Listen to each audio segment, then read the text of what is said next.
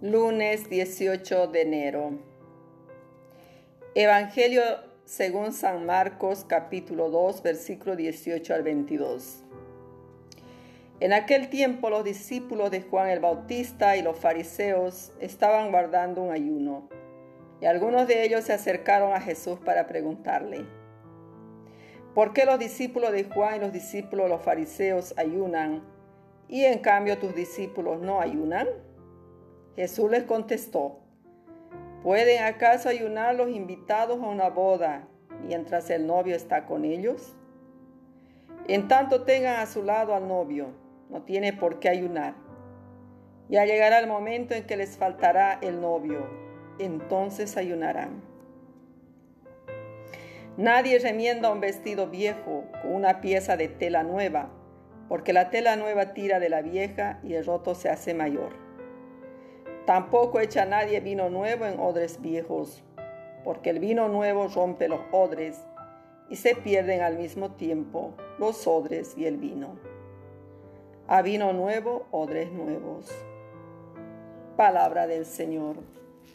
Gloria a ti, Señor Jesús.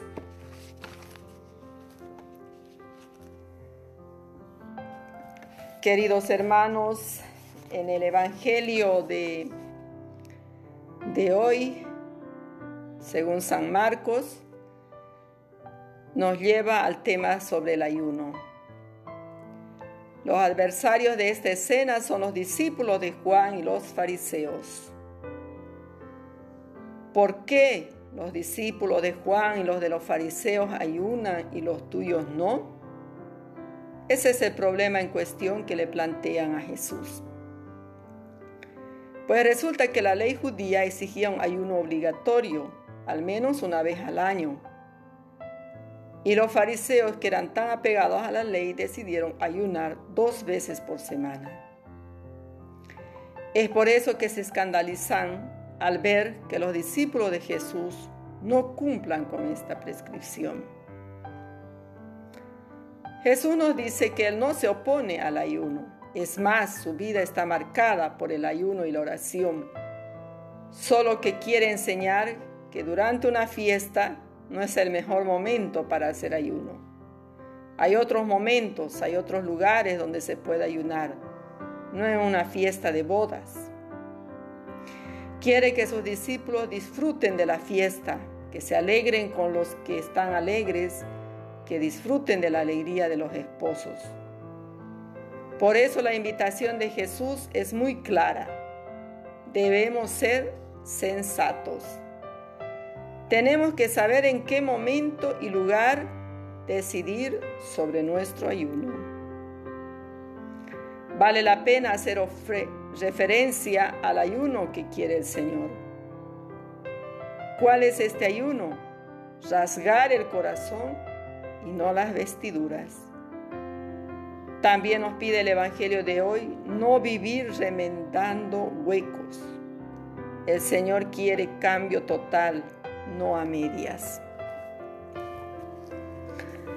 La novedad de este estilo de vida inaugurado por Jesús requiere de cada uno de nosotros, queridos hermanos, una conducta nueva, una mente nueva, exige una implicación total de la persona en la existencia cotidiana.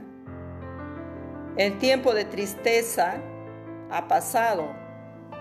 La alegría de Dios con nosotros es el vino nuevo que estamos llamados a compartir cada día.